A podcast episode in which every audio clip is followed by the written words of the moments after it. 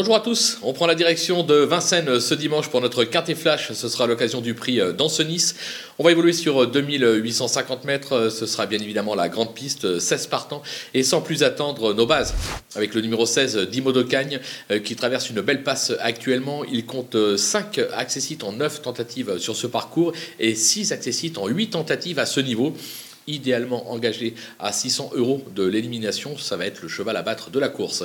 Le numéro 5, Vlad Alronco, on le connaît bien, sa forme est sûre. Il n'a plus à faire ses preuves sur ce parcours et à ce niveau.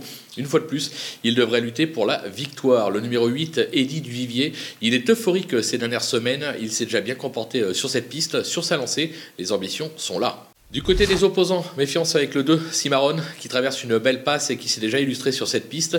Maintenant, moi je le préfère euh, quelque peu sur plus court. Toutefois, sur sa lancée, difficile de ne pas y croire. Le numéro 6, Eagle Millois, qui vient de rassurer son entourage à ce niveau sur la petite piste. Alors ça se complique un tout petit peu sur la grande, mais les Béloches sont vraiment en grande forme. Il faut euh, compter avec lui.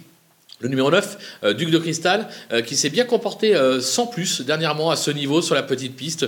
ça se corse un peu sur la grande piste. Maintenant, derrière nos bases, la course est vraiment très ouverte et en valeur intrinsèque, difficile de ne pas lui voir une première chance. Le coup de poker, ce sera le numéro 4, Diamant Rock.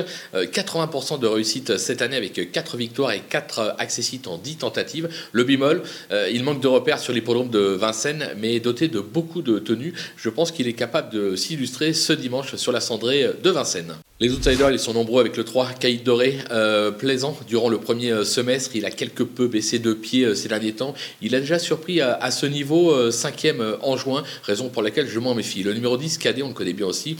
il est capable du meilleur comme du pire. il n'a pas été des plus rassurants ces derniers temps, mais je vous le dis, s'il est décidé, s'il est bien luné, il est capable de refaire parler de lui. Le numéro 13, Espoir Delphini, qui n'est pas dénoué de moyens à l'attelé, mais je le préfère nettement sous la selle. Il y a des clients au départ, mais je me dis qu'à l'issue d'un parcours limpide, une cinquième place, pourquoi pas Le 11, Enzo River, il se montre plutôt régulier, mais à un niveau moindre, surtout euh, à Vincennes.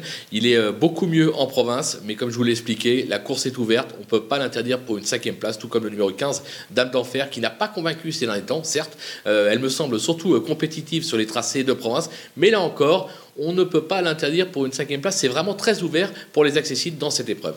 Les délaissés, faut prendre des risques. Las Design euh, Genilou, qui compte quelques bonnes sorties en province, mais qui s'attaque ici à forte partie euh, pour ses débuts à Vincennes. Je pense que la tâche est trop compliquée. Le numéro 7, Stuart de Bellande, euh, voilà pratiquement deux ans qu'il n'a plus rien à montrer. Il reste sur plusieurs échecs, notamment à Cannes-sur-Mer. Je n'y crois pas. Le numéro 12, c'est Again, qui ne m'a pas convaincu ces derniers temps. Vincennes ne passe pas pour être sa piste de préférence. je, le je le juge pardon, un ton en dessous dans cette épreuve, raison pour laquelle je l'élimine. Et enfin, le 14, Hélène, qui a réalisé un premier semestre de tout beauté avec euh, trois succès et deux accessites en cinq tentatives. Vous allez me dire pourquoi on la passe pas, plus haute euh, parmi les favoris. Tout simplement parce qu'elle effectue sa rentrée après euh, cinq ou quatre mois d'absence, je crois.